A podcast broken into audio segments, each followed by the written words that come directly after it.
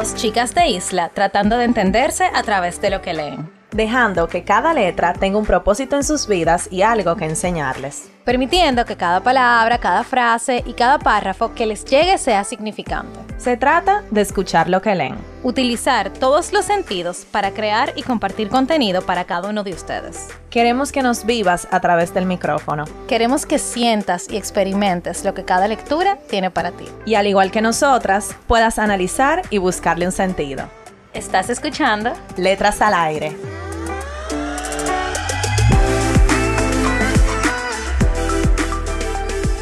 Hola a todos, bienvenidos a otro viernes con Letras al Aire. Están con sus hosts favoritas, Carol y Nicole. Hola, bienvenidos a este su podcast de los viernes. Otro viernes más y empezando ya de lleno en el verano, nuestro primer viernes de julio. ¿Cómo te sientes, Nicole? A mitad de año. ¿Qué ha pasado tan rápido? Pero tan lento a la misma vez. Y que, y que se supone que en este año íbamos a estar post pandemia y seguimos Seguimos con este toque de queda en pandemia, me Ajá. siento. Como mitad, eh, como un pie aquí, un pie afuera y un pie adentro. Sí, pero bueno. Nos queda seguir viviendo, disfrutando a la medida que podemos y cuidándonos. Y para hoy, parte de ese vivir y parte de ese disfrutar es la lectura, como ustedes saben. Para hoy tenemos un libro sumamente diferente. Siempre decimos... Otra palabra, otra palabra. ¿Cómo, cómo yo pudiera describir este libro? Too much. Sí, es como una mezcla de muchas cosas y al mismo tiempo es algo que no hemos leído. Es un poemario, lo cual sí hemos leído, pero no la forma en que está escrito, ni tampoco de lo que habla. El libro se llama El Sol y sus Flores, de Rupi Kaur.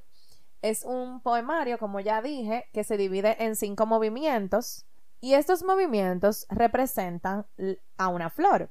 El primero es marchitarse, el segundo es caer, después viene enraizar, crecer y florecer. Sí, y nuestra autora de la semana, que es una poeta muy reconocida mundialmente y que ha vendido muchísimos libros alrededor del mundo, se llama Rupi Kaur, como ya dijimos, ella nació en Punjab, India, en el 1992, o sea, es muy joven, tiene 29 años, me sorprendió bastante al enterarme de su corta edad porque ella escribe como si tuviera 80. Sí, la y no, verdad y que no en el mal sentido, sino por la experiencia y la sabiduría, yo diría, que tienen sus palabras.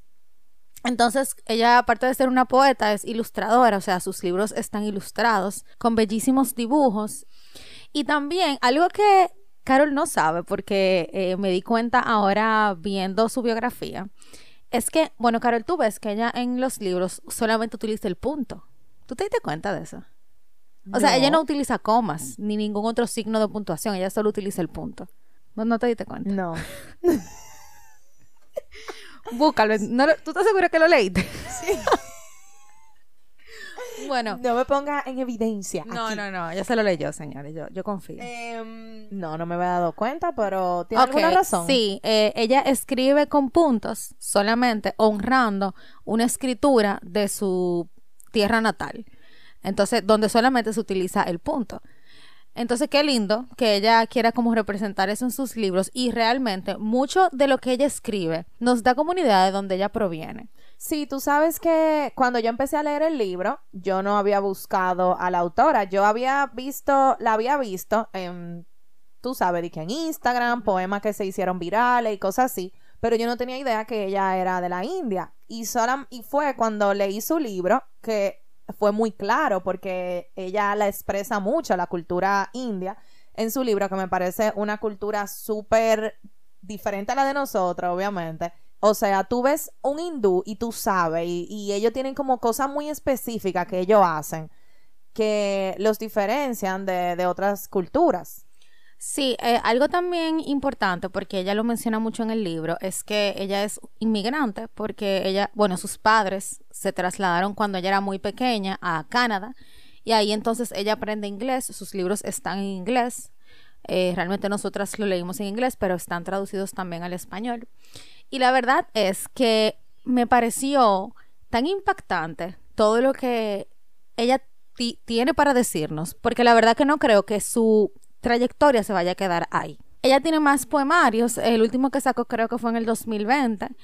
Y según lo que estuve leyendo como de comentarios, a mí, a mí me gusta como ver los comentarios de otras personas, como de personas que hacen reseña y eso, y como que todo el mundo dice, ojalá yo tener la oportunidad de trabajar con ella en algún momento, porque es muy poderoso, muy crudo como ella escribe, pero a la vez muy hermoso. Sí, para hablarles un poco del libro, el libro se llama El Sol y sus Flores y hay un poema dedicado al nombre de este libro, que es a la flor del girasol, que el girasol honra al sol. Cuando él sale, el girasol se posiciona en torno al sol y cuando el sol baja, bueno, así mismo el girasol baja. Entonces, a mí me pareció muy interesante. En inglés, el libro se llama The Sun and Her Flowers.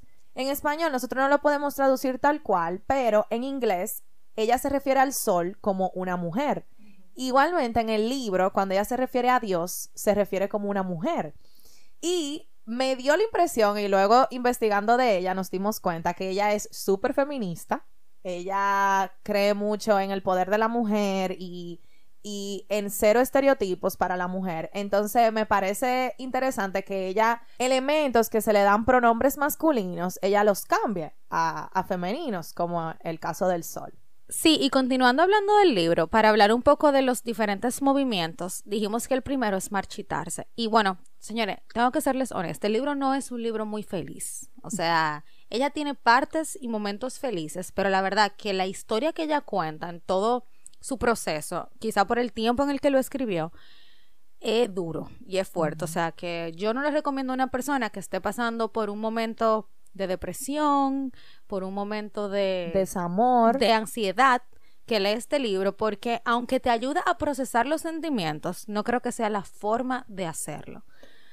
Sino que cuando tú te encuentres como en un estado medio neutro, que ya tú te sientas como preparado para ver este tipo de cosas que vamos a hablar aquí, bueno, pues tú lo lees. Sí, porque el libro empieza con una historia de desamor.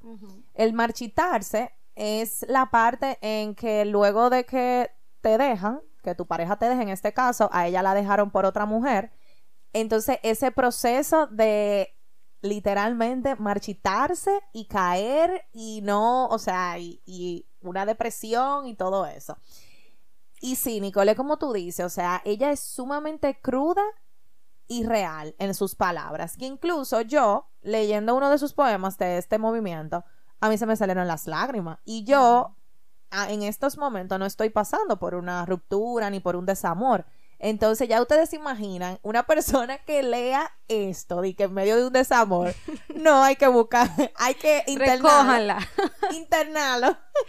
Y para dar ejemplos de lo que ella habla, por ejemplo, ella dice una frase que yo anoté porque como que qué fuerte.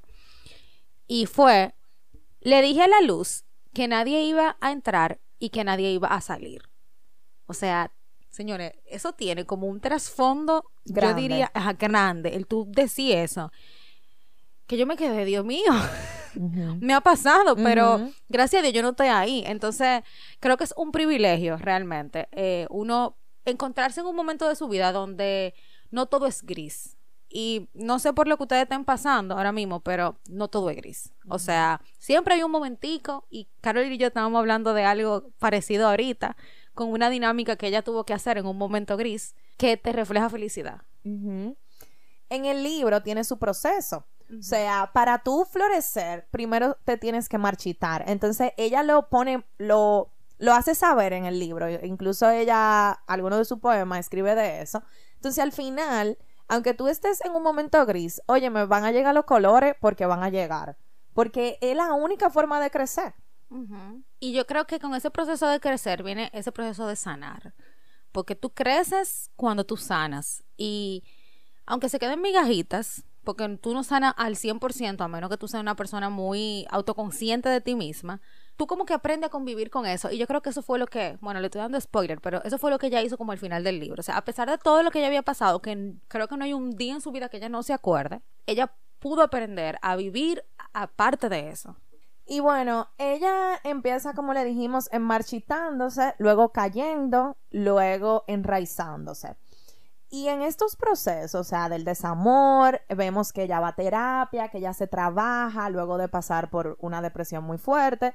Y ella empieza como a volver a salir con personas. Y el libro da un giro de que estamos hablando del desamor que ella está viviendo a su cultura y a todo lo que ella pasó de niña, a historias de su mamá y su papá, cosas que le pasaron mientras ella estaba saliendo y así sucesivamente. Y una de las cosas que pasan es, y yo creo que es lo más fuerte que yo pude visualizar en el libro, es que a ella la violan. Y la viola una persona, se entiende, porque realmente no se sabe quién es, que es cercana a ella. Y desde que ese momento pasa, yo creo que ella como que cae, como dice el movimiento, ella cae. Tiene un proceso que realmente no me lo imagino, donde todo lo que ella hace en su vida es alrededor de eso, o sea, de, eso, de ese momento que pasó, o sea, eso a ella la definió y Dios mío, con razón.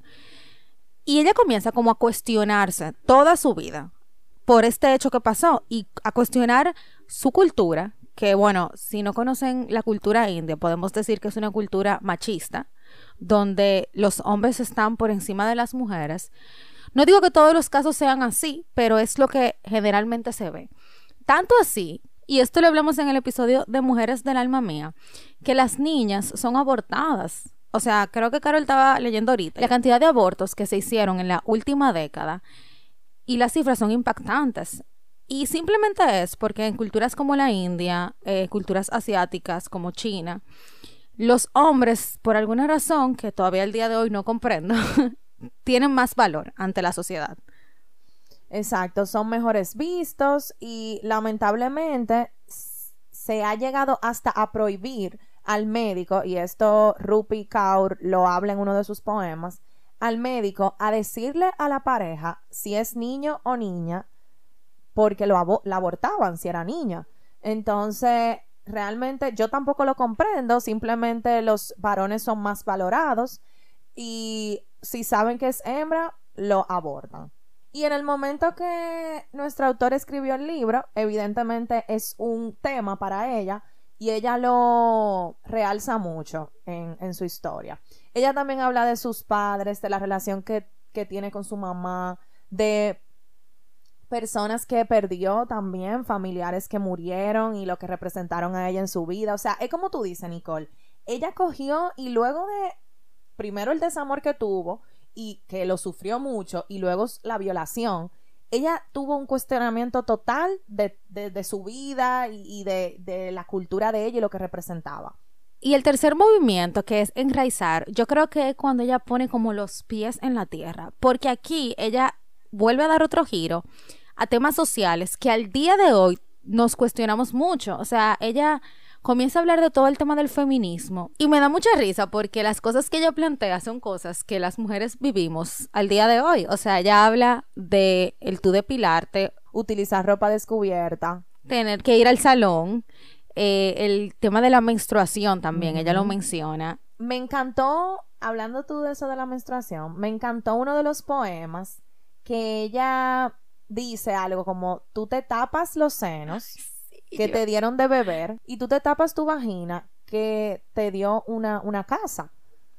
Y para mí, o sea, wow, eh, es real eso, o sea, como algo tan natural y tan necesario para la vida, porque sin eso entonces no habría vida, uno se avergüenza y uno lo, lo tapa, o sea, obviamente esto en un sentido muy exagerado, pero es como, es como eso, como la vergüenza y como el estigma alrededor de esos temas. Sí, y me encanta porque mm, ella tiene unas ilustraciones, ya le dijimos, muy gráficas. Y en ese poema que Carol eh, dijo, hay una mujer completamente desnuda, con gotas de leche en los senos, y en su vagina ella tiene, tiene gotas de sangre, de obviamente de la, de la menstruación. Entonces, una de las cosas que ella intenta hacer es causar ese impacto, tanto visual como con estas letras, yo creo que para que el autor, además de que se quede con el mensaje grabado, te quede con la imagen también que lo representa. Y otro tema también importante es el tema de la sexualidad, que sabemos que en culturas como la India ese tema es muy tabú.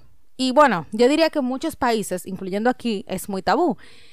Y ella habla cómo tu sexualidad, tú debes de reconocerla y de sentir la tuya, porque en esas culturas realmente los matrimonios son arreglados.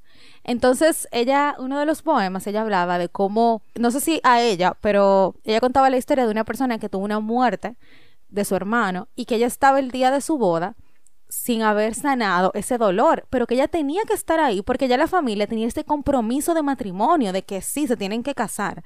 Entonces, el tú ni siquiera tener poder de decisión, de decir, yo no me quiero casar en este momento porque estoy sufriendo algo, wow, qué difícil. Y tener que ese mismo día consumar ese matrimonio con una persona que quizás tú ni conoces. Ni sientes, obviamente, nada. exacto, porque alguien que tú no conoces, tú no puedes tener sentimientos. Sí, porque para quienes, o sea, no, no saben, en India se arreglan los matrimonios. O sea, muchas veces pasa, no, no estamos diciendo que esta es la generalidad, pero es una tradición y se ve normal que la familia arregle los matrimonios, o sea, eh, ve a un muchacho de una familia, entonces las niñas de esa casa se preservan para ese muchacho y se arreglan el matrimonio aunque no se hayan enamorado, simplemente para que la familia prospere de alguna manera u otra. Y bueno, tú sabes que ahora hablando como de, todos estos temas que ella toca, que empezaron por un desamor, o sea, la Jeva se revolucionó en, este, en estos movimientos que hablamos sea, ella habla de la inmigración. Me encanta la parte en que ella habla del acento de ella y de su madre de que es algo que ella lo van a llevar por toda la vida. Ella se enorgullece de ese acento y es como que, ustedes saben, y, y, esto pasa mucho aquí, que cuando la persona tiene un acento en inglés, es mal vista. Porque, ay, tú no tienes el inglés perfecto y no sé cuánto. Y eso también ella lo estaba diciendo, como, ¿por qué tú te reirías de tu mamá que tiene un acento en inglés, pero que lleva una vida bilingüe, o sea, y eso es algo muchísimo más grande que tener que un acento en inglés. Entonces, me encanta cómo ella pone eso por arriba, pone, le da valor a, a, su acento, lo cual también deberíamos de hacerlo nosotros. Las personas que tenemos el privilegio de entender varios idiomas, aunque tengamos el acentazo, ¿qué importa?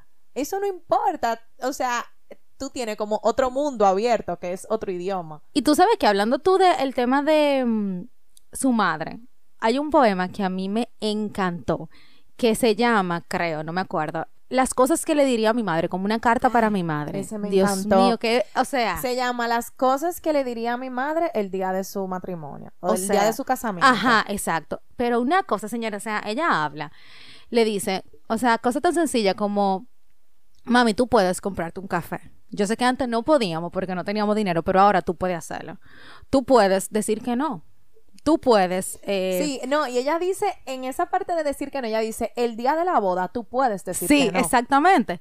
No es cualquier no. No, no, exacto, es verdad. Se me estaba pasando eso. Entonces, me encantó esas cosas que ella quisiera que su madre hiciera, porque creo que, y esto lo hablamos en el episodio de Mujeres del Alma Mía, me acuerdo mucho ese episodio de que las hijas viven, y este es un vivo ejemplo, lo que sus madres no pudieron vivir. Y hay un poema también que me gusta mucho, que es como de la ascendencia de ella, y pone todas las imágenes de su ascendencia, y el poema es como, yo estoy viviendo todo lo que todas ustedes no pudieron vivir. O sea, este poder de elección que yo tengo ahora, ni mi mamá lo pudo hacer, ni mi abuela lo pudo tener, ni mi bisabuela lo pudo tener, pero yo sí pude. Entonces yo estoy viviendo por todas ellas y por todas las mujeres que vienen después de mí.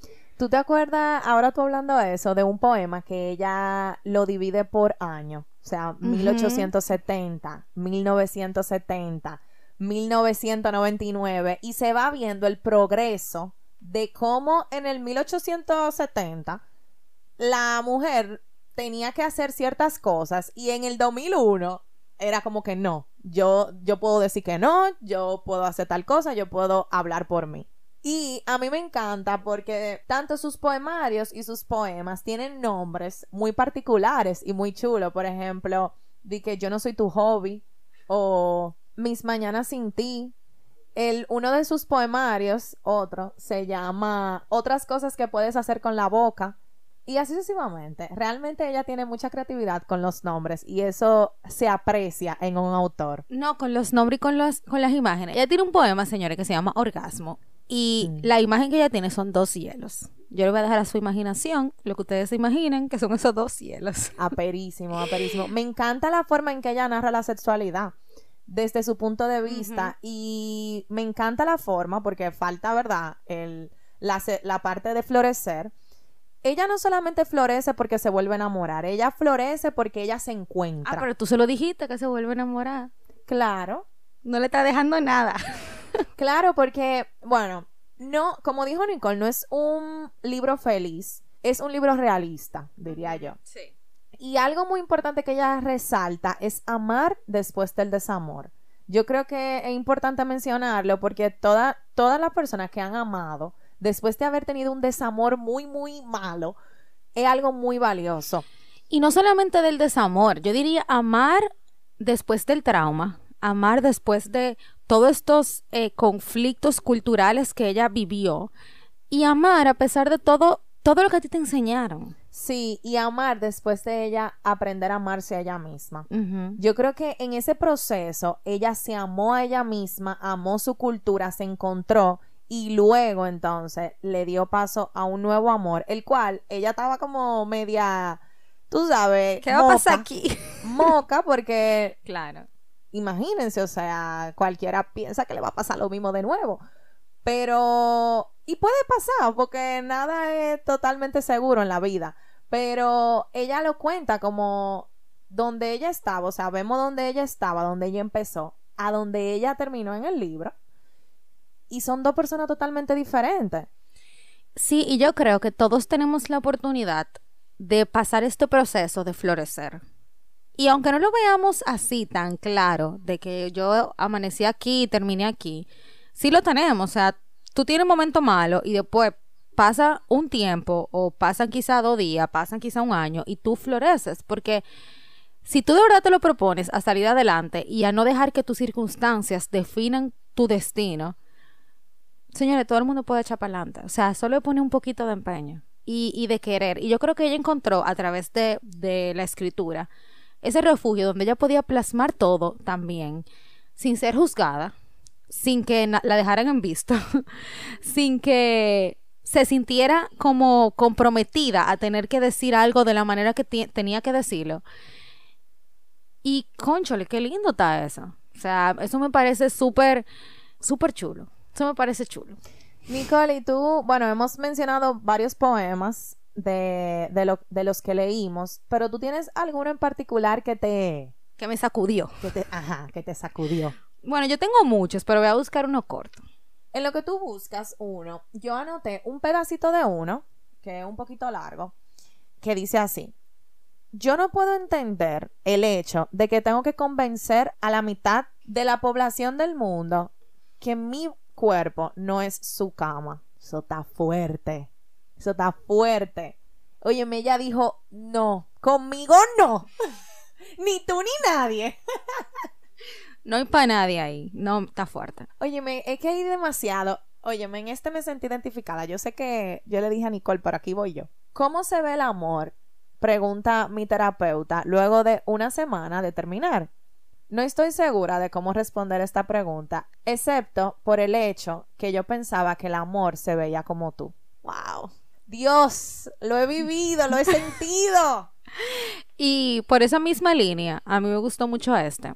Ellos se van y actúan como que nunca pasó. Luego regresan y actúan como que nunca se fueron. Ghost se llama. Fantasmas. Yo creo que a todo el mundo le ha pasado.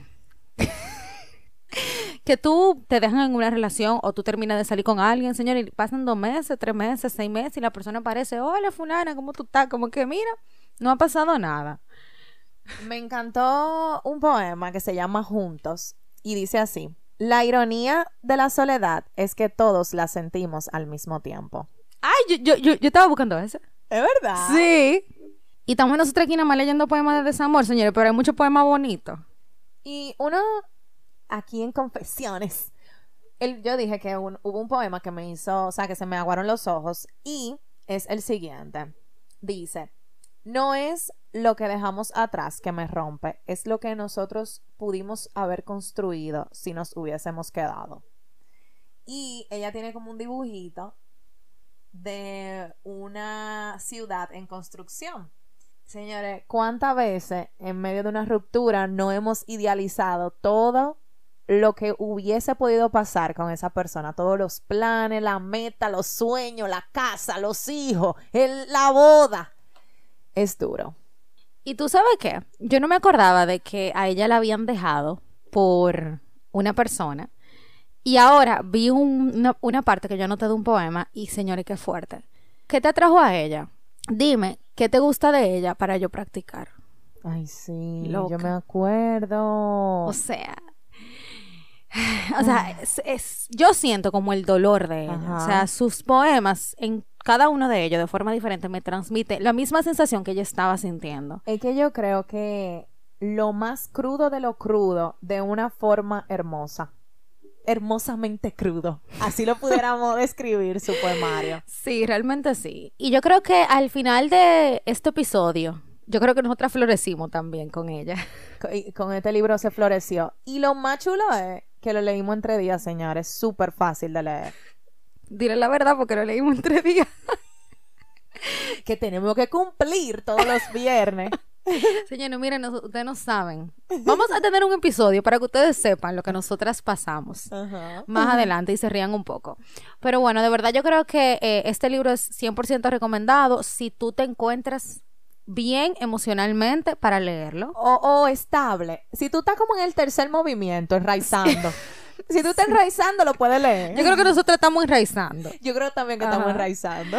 Y bueno, ya que ustedes básicamente se leyeron el libro con nosotras, también nos pueden dejar saber cómo se sintieron y cómo se sienten, o tú estás, te sientes marchitado, que una cosa, ninguno de los movimientos es mejor que otro. No. O sea, todos tienen su valor y su necesidad. Exacto, son necesarios para llegar al siguiente. Entonces, para recapitular un poco, los movimientos son marchitarse, caer, enraizarse, crecer y florecer. Y nada, señores, hasta aquí el episodio de hoy. Gracias por llegar hasta aquí, gracias por escucharnos cada viernes. Si tienen alguna lectura que nos quieran recomendar, pueden escribirnos a nuestro Instagram que es arroba letras al aire podcast. Se pueden agregar a nuestro club de libros que ya este mes tenemos otro libro para leer eh, en el link de nuestra bio de Instagram, igualmente a nuestro newsletter. Nos escuchamos el próximo viernes. Bye. Bye.